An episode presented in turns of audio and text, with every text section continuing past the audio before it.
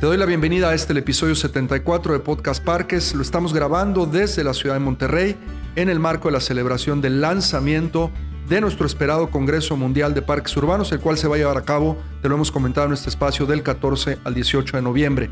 Y desde el Parque España tuvimos la oportunidad de hacer una serie de reflexiones junto con el alcalde Luis Donaldo Colosio, alcalde de esta ciudad, con Itziar de Luisa del Parque La Mexicana y Chair para el Comité de América Latina de la Urban Parks, y por qué no, con Jay Miller también que nos acompañó, viajó desde Estados Unidos aquí a México, eh, nuestra chair en la Urban Parks, haciendo, como lo comentaba hace un momento, una serie de reflexiones hacia la celebración de este importante evento, no solamente a nivel mundial, sino para nuestra región, para los latinoamericanos. Quédate con nosotros que te vamos a compartir algunas de estas reflexiones y que seguramente van a ser de muchísimo interés para ti y para que te enteres también un poco más de qué tendremos en Monterrey en el marco de la celebración de este Congreso Mundial de Parques Urbanos. Comenzamos.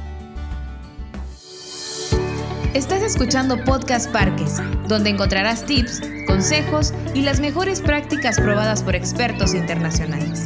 Esta y cada semana. Ahora con ustedes, su anfitrión, Luis Roman. Bueno, muy buenos días a todos. Primero, eh, gracias eh, a la ciudad de Monterrey, gracias al alcalde Luis Donaldo, a todas las autoridades por recibirnos el día de hoy en esta su casa, en el Parque España además, en un espacio público icónico de la ciudad. Agradezco mucho también la presencia de Itziar y de Jane y de toda la gente que ha hecho posible pues que estemos reunidos el día de hoy aquí.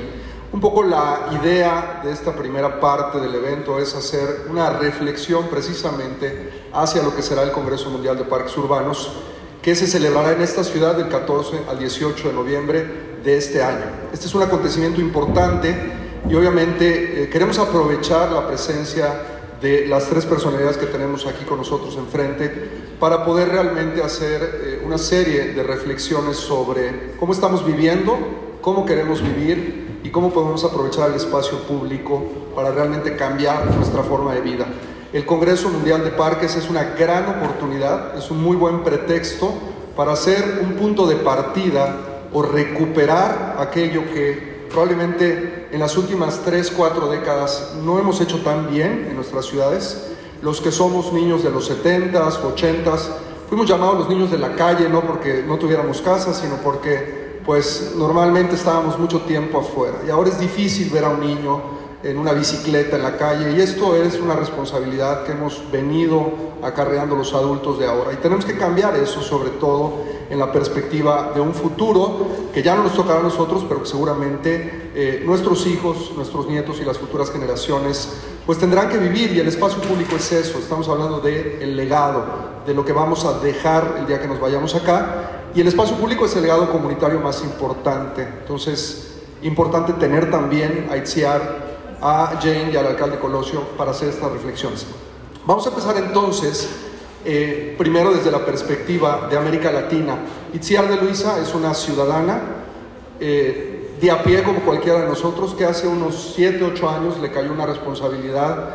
Se le ocurrió aceptar un puesto como líder de su eh, colonia allá en Santa Fe y después terminó haciendo un parque de 28 hectáreas llamado La Mexicana, en un proceso que llevó más de 7, 8 años. Y ahora es la chair para la región de América Latina dentro de la Organización Mundial de Parques Urbanos y está tratando de impulsar desde la organización una agenda pues para que las ciudades latinoamericanas, pero también africanas y asiáticas, aquellas ciudades emergentes que necesitan estos procesos, puedan entrar precisamente en una dinámica que les permita avanzar en esta agenda que comentábamos tan importante. Entonces, le voy a eh, ceder el micrófono a Itziar, sobre todo abriendo la conversación y preguntando a Itziar cuál es la visión de la Organización Mundial de Parques Urbanos específicamente en la región de América Latina, qué se está haciendo por parte de la organización y desde tu experiencia como líder en este proyecto de la Mexicana, ¿qué crees que le hace falta a nuestras ciudades para poder avanzar en todo esto? Adelante. Gracias. Eh, comienzo agradeciendo al alcalde la invitación y a la World Urban Parks por poder compartir pues, experiencias. Eh, soy como cualquiera de ustedes que tengo, ¿no? llegué de vecina a vivir a un, a un lugar, eh, hacemos poca investigación a dónde vamos a ir a vivir y bueno, pues sorpresa, en cada colonia seguro de, de este país hay problemas y pues creo que está en nosotros, en la ciudadanía, el que podemos hacer al respecto, ¿no? De la mano de esto, eh, pues el pensamiento de las ciudades. Eh, para el año 2030, alrededor del 80% de la población del mundo va a, vivir, va a vivir en ciudades. Y las ciudades, como bien dijo Amanda Burden, deberían de ser como una fiesta. O sea, vivir en las ciudades no es porque te obliga el trabajo, porque te obliga eh, algún aspecto, sino porque quieres estar en las ciudades. Así que necesitamos trabajar en hacer ciudades más equitativas, ciudades más seguras, ciudades más sanas, ciudades más resilientes.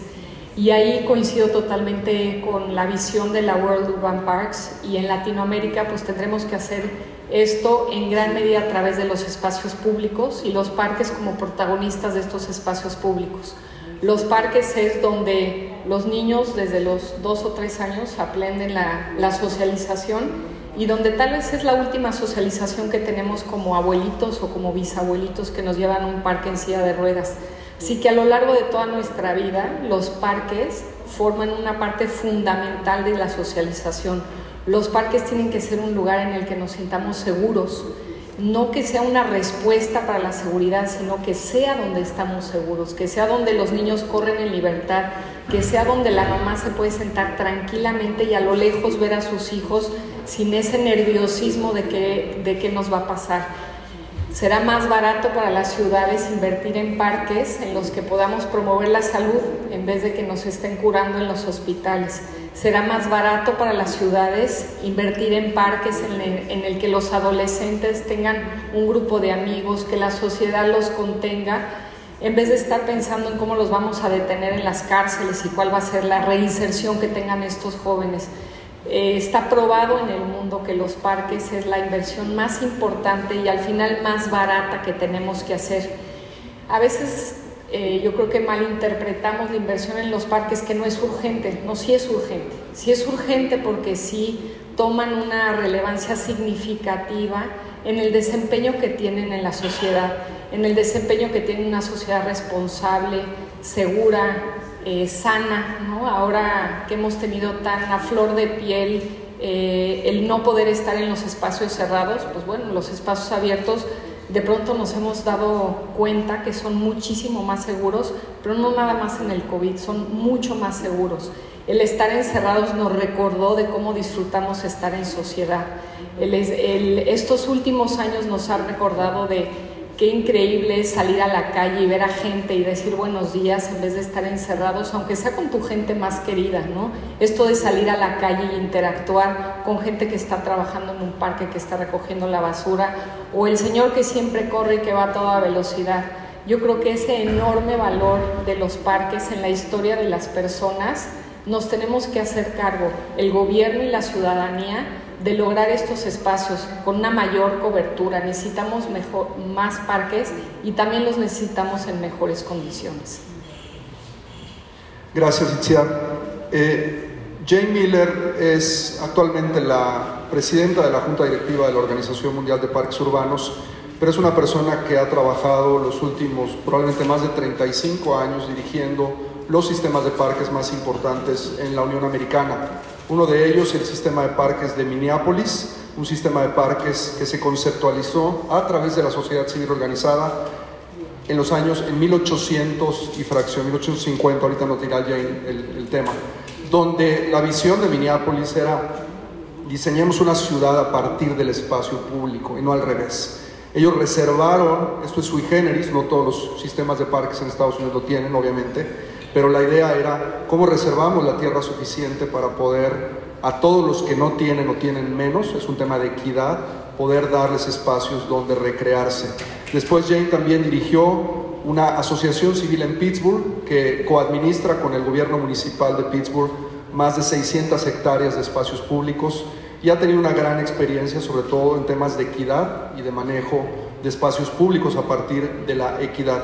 Jane, ¿cuál sería tu visión desde la presidencia de la Organización Mundial de Parques Urbanos de un evento como este que va a suceder en Monterrey? ¿Qué beneficios le ves la realización de un evento como estos a una ciudad como Monterrey, a sus habitantes?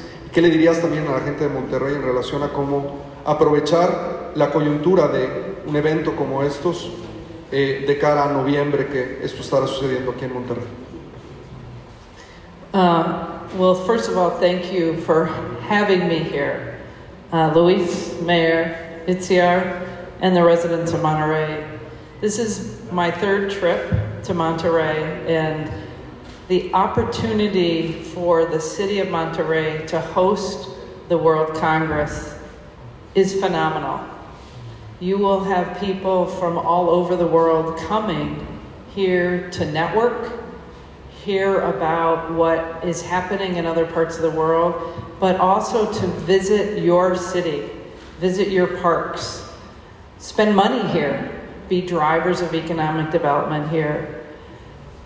Parks are, as Itziar and Luis have mentioned, are critical to our well being as humans. Our mental, physical, emotional well being is far improved by being in nature, green spaces, and outdoors.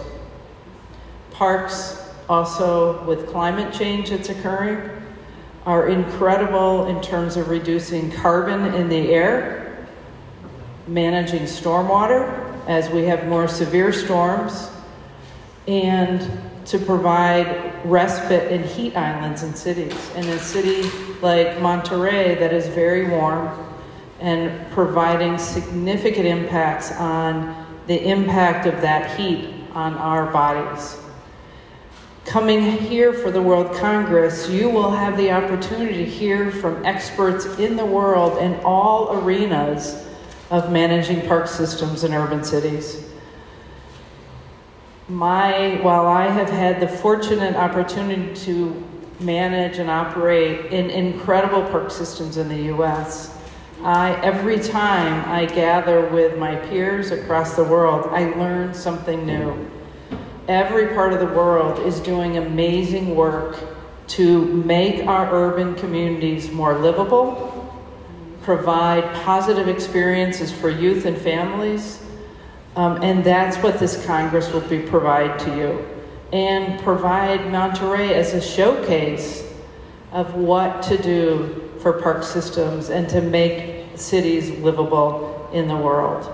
So it's a real honor and privilege to actually come back to Monterey, not only for this, but also to come back again in November. So it's a real honor to have your city as the host city for the next World Congress. Thank you, Jane.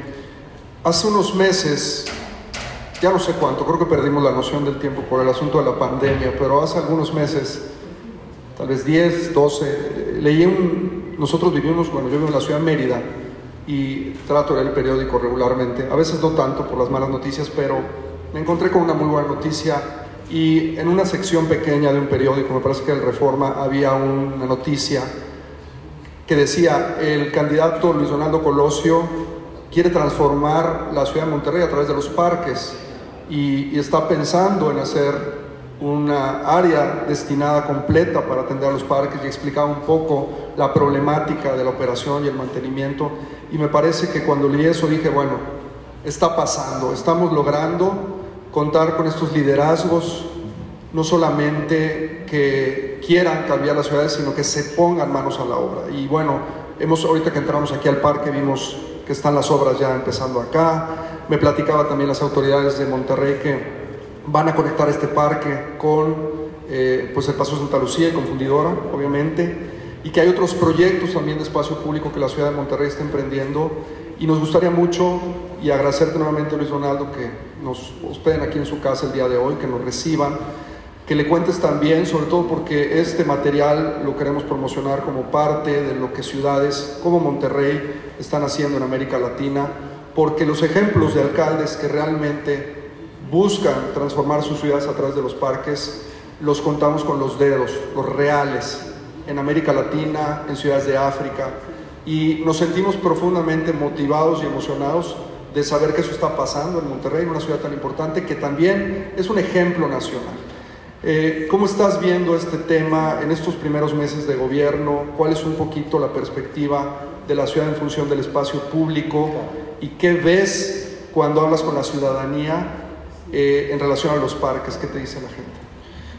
Hay que recordar que la ciudad es nuestra casa de la puerta para afuera. Ya cada quien de la puerta para adentro pues, tendrá su propio espacio, pero compartimos casa todas y todos de la puerta para afuera. Y se comparte precisamente en el espacio público. Pero no todo el espacio público es igual de caminable o disfrutable para todas las personas. Y esa es quizás eh, pues la primera conclusión a la que llegamos hace tanto tiempo, hace tantos meses, sobre el mal diseño de la ciudad en general. Y no nada más de esta ciudad, sino es un modelo que malamente ha sido replicado en muchas otras ciudades del mundo en donde se separan innecesariamente las cosas y la gente somos las que tenemos que pasar vía crucis para poder procurar el sustento de nuestra vida diaria. La ciudad no está diseñada para las personas. Esa es nuestra amarga realidad. Entonces, la transformación de una ciudad a través de su espacio público es importantísimo, pero esa transformación se tiene que hacer desde la perspectiva de todas las personas. Hace pues una semana más o menos, aquí en este mismo espacio, conformamos el primer Consejo de la Niñez de Monterrey, entendiendo que la ciudad debe de estar diseñada desde la perspectiva de las infancias, ahora sí, para todas las personas. Y no hay un elemento del espacio público que se disfrute más y sea realmente democrático para todas las personas que un parque. Pero no el concepto del parque tradicional, este parque de bolsillo con los juegos metálicos todos oxidados que acostumbramos a ver. Ese no es un parque, ese es un espacio de juego mal hecho.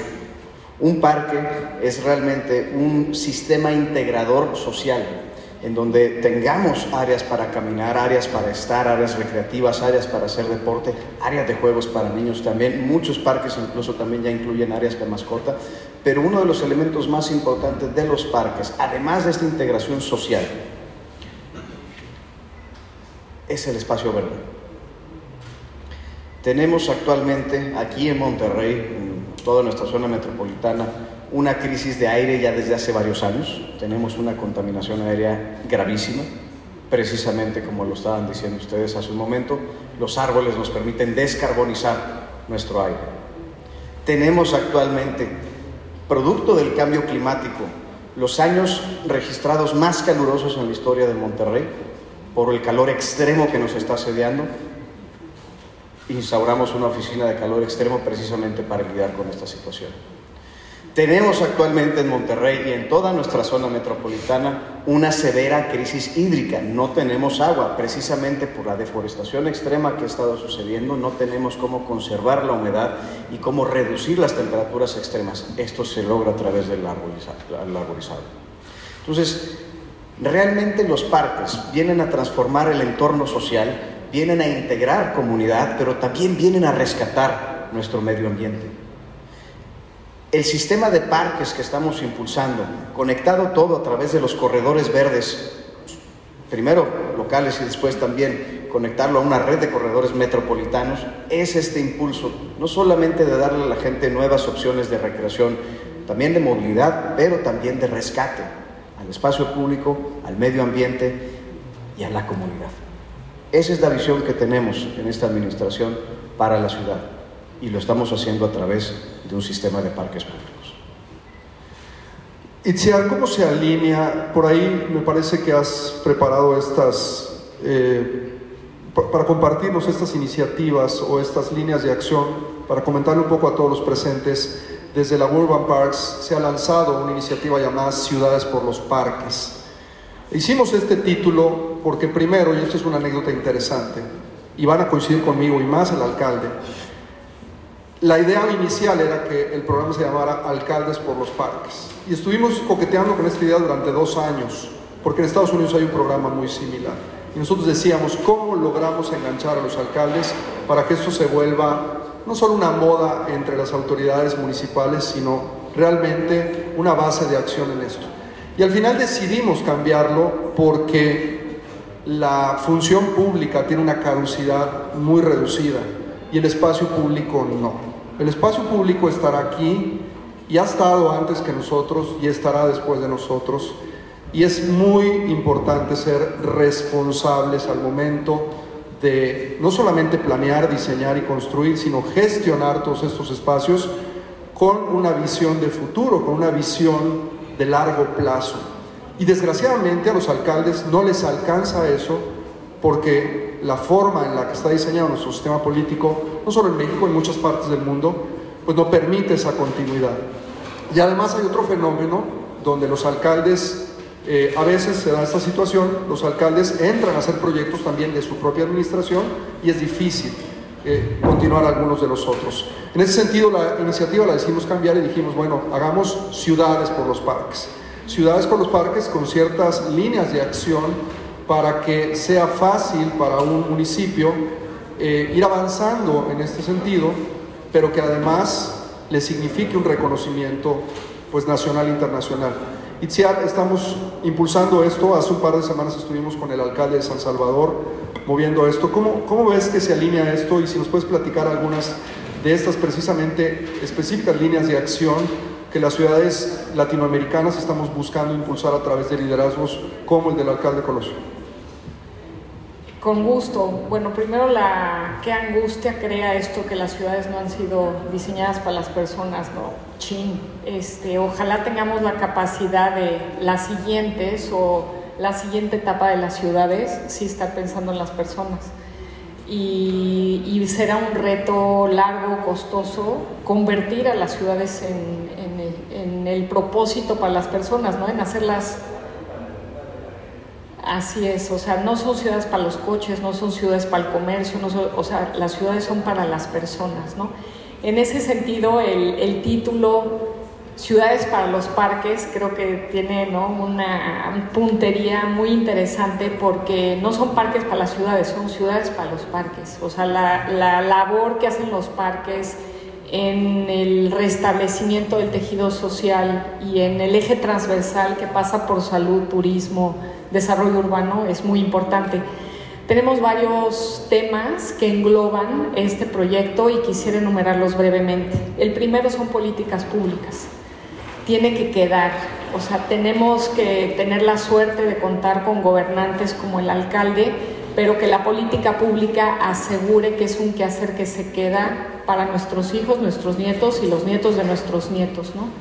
El segundo es un fortalecimiento institucional. No es un tema de una oficina de gobierno o de, que el gobierno, el Estado ponga, no, o sea, es transversal. Pasa por salud pública, pasa por seguridad, pasa por turismo, pasa por desarrollo urbano, o sea, pasa por agua, pasa por todos los temas de la ciudad, tienen que ver eh, con los parques. El tercero, no menos fácil, es financiamiento. Eh, no es barata la infraestructura de un parque, pero es mucho más eh, costosa o es un reto mayor el mantenimiento. ¿Por qué? Porque se construye una vez, pero se mantiene todos los días. Y son los primeros 100 años y los primeros 200 años, ¿no? Entonces, este financiamiento, entender bien y ser suficientemente creativos con políticas públicas, con eh, presupuestos públicos, pero también la, participación de la iniciativa privada, de tener APPs, no asociaciones público-privadas, de tener concesiones, o sea, también estos paradigmas los tenemos que empezar a romper porque necesitamos encontrar diferentes maneras de cómo sí hacerlo. Desde luego la filantropía, inclusive la autogeneración de los recursos, cómo los espacios públicos, como el de la mexicana, se hace responsable del 100% de sus gastos. O sea, no recibimos un peso y eso no son los responsables que nos convierte, es como tu cartera. O sea, si no estamos produciendo los recursos, pues no los podríamos gastar. El 5 es la gestión, operación y mantenimiento y ahí hay un enorme camino. Podemos aprender tanto de Estados Unidos, pero también de Europa, de Asia, de, de muchos países en lo que ya lo hacen muy bien. Nos parecemos mucho más de lo diferentes que somos con los parques del, del resto del mundo. Seis, participación ciudadana, y ahí me voy a responsabilidad ciudadana, no es participación ciudadana. Eh, tenemos fama de ser eh, muy comunitarios y la verdad es que no, la verdad es que nos importa cuando salimos de nuestra casa, nuestra entradita, nuestra banquetita y el tope que pedimos que nos pongan. Pero cuando son tres cuadras más para allá o cuando es la, la ciudad de allá, entonces la participación ciudadana sí la tenemos que fomentar, pero tenemos que entender los ciudadanos muy bien ¿Qué es lo que la ciudad necesita? No es lo que a mí me conviene. Gobernanza, pues creo que hay un ensamble muy virtuoso que creo que sucede en muchos aspectos de la economía y es gobierno, iniciativa privada, asociaciones y también la academia. Necesitamos a la academia trabajando para las ciudades. No la necesitamos allá arriba haciendo ¿no? proyectos, no, la necesitamos resolviendo problemas que muchas veces ellos le entienden a cuáles son las variables y cuáles son las soluciones sistemas de información. Si no medimos, pues no vamos a poder mejorar, ¿no? Entonces, tener esa capacidad de ver, de medir y con madurez decir esto no nos salió, hay que cambiar. Planeación y desarrollo urbano. Empecemos a, a, tratar de inculcar en nuestros desarrolladores, en los constructores, que los parques son buena idea para los desarrollos, que no pierden tierra, sino invierten en metros de espacio público, ni siquiera jardines dentro de sus rejas son espacios públicos que hacen el valor de su tierra mayor, la seguridad de su zona mayor, el tejido social, pues lo logramos, ¿no? Esa responsabilidad social, alguien está haciendo un proyecto que, que funciona.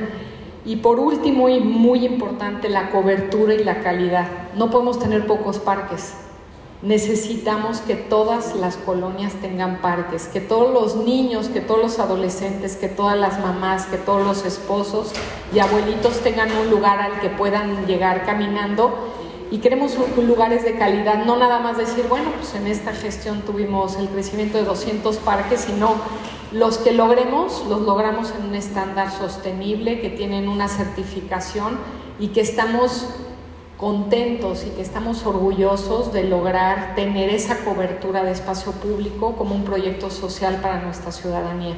Creo que esto resume ¿no? en los 360 grados de cómo los parques son un actor fundamental en las ciudades y cómo empiezan a resolver asuntos urgentes, no nada más importantes, sino urgentes como seguridad, como plusvalía, como agua, como calentamiento global, etcétera, en las ciudades.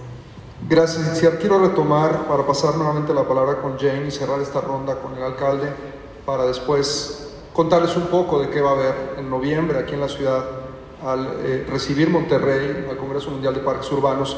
Itziar nos hace una última reflexión sobre la cobertura y la calidad.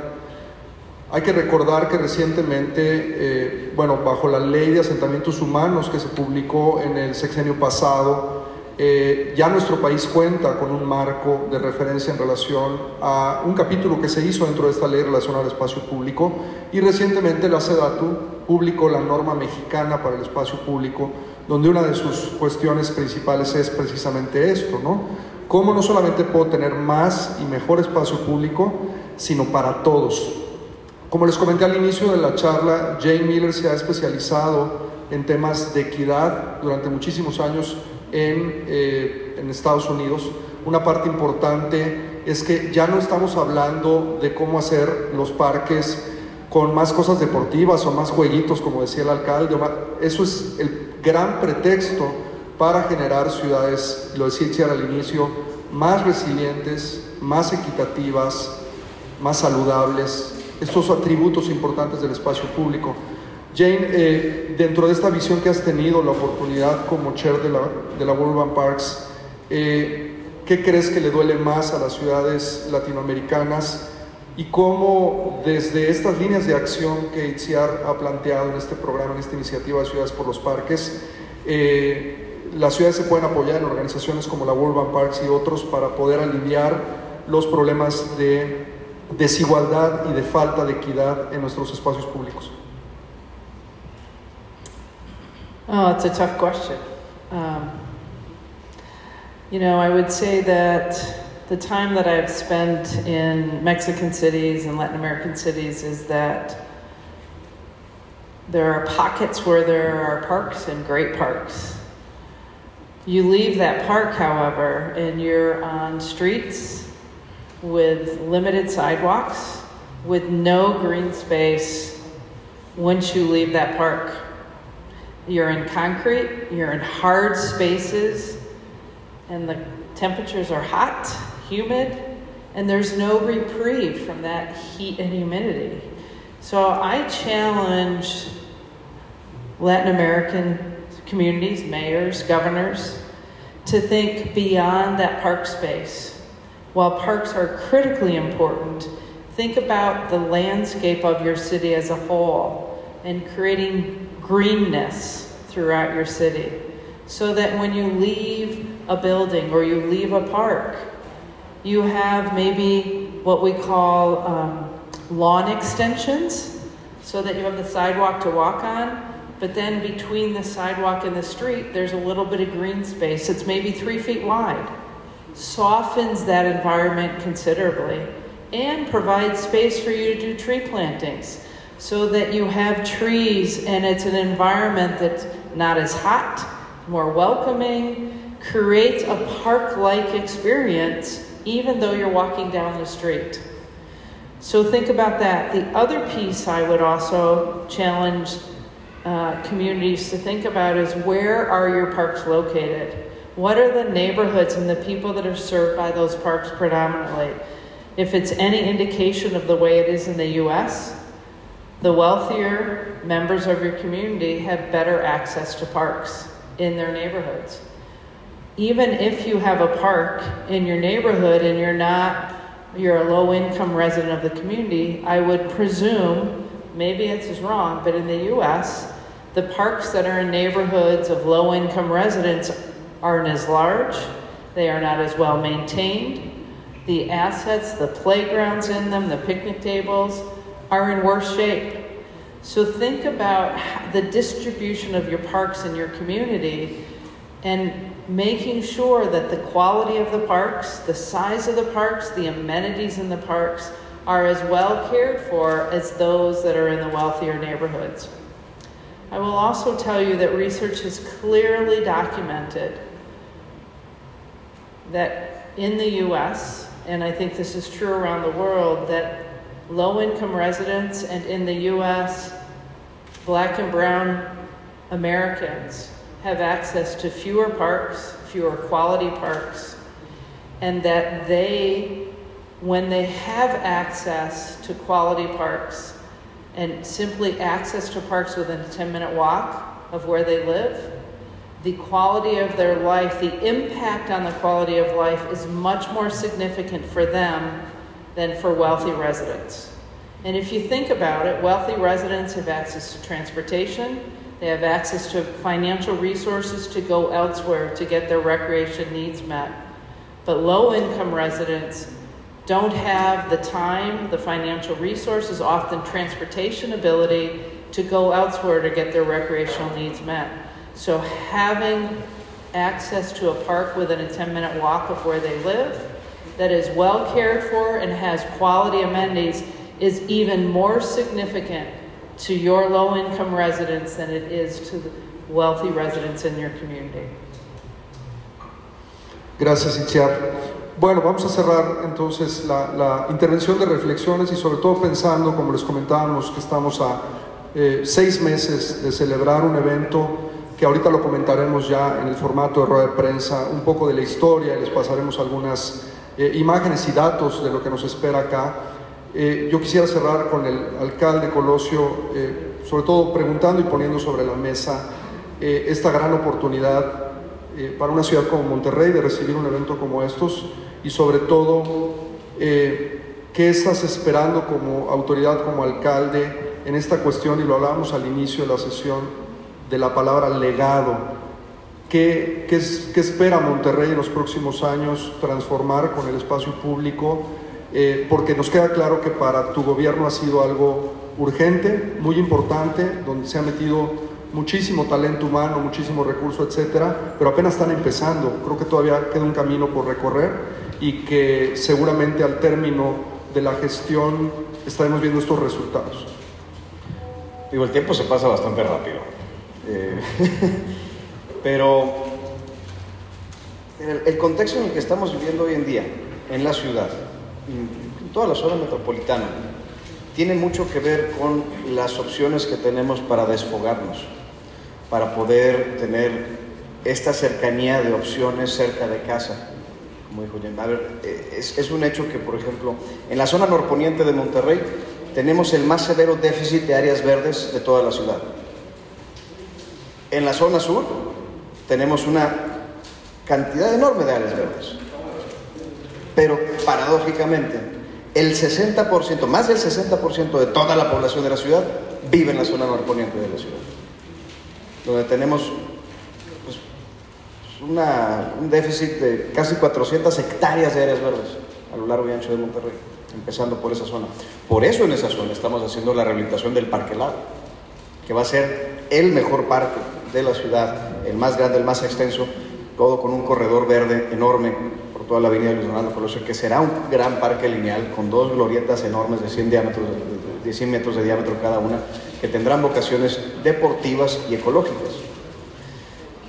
Esto nos sirve para despresurizar las cosas al interior del hogar. Precisamente venimos de un encierro de dos años que se vio drásticamente cómo afecta la salud mental y, el entorno familiar. los índices de violencia familiar subieron drásticamente en estos últimos dos años, precisamente por esta falta de espacios y opciones para poder despresurizar la atención familiar. Necesitamos un espacio público que sea disfrutable y para que sea disfrutable tiene que ser de calidad. Solamente así la gente se lo va a apropiar. Y si la gente se lo apropia, entonces el espacio público está lleno de vida y se convierte en un espacio seguro. Y ayuda a despresurizar también la, seguridad pública de las ciudades cuando tenemos espacios públicos bien cuidados, bien mantenidos y bien vigilados, pero sobre todo utilizados por la gente.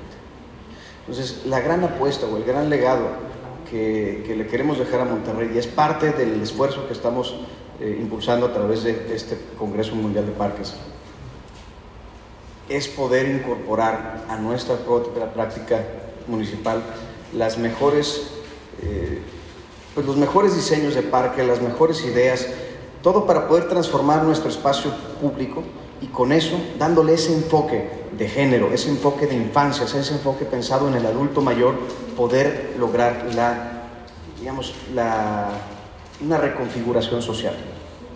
Quiero rescatar a mi ciudadanía a través de mi ciudad. Nuestro podcast ha terminado. Te recordamos visitar nuestro sitio web www.anpr.org.mx y seguirnos en redes sociales como arroba ANPR México.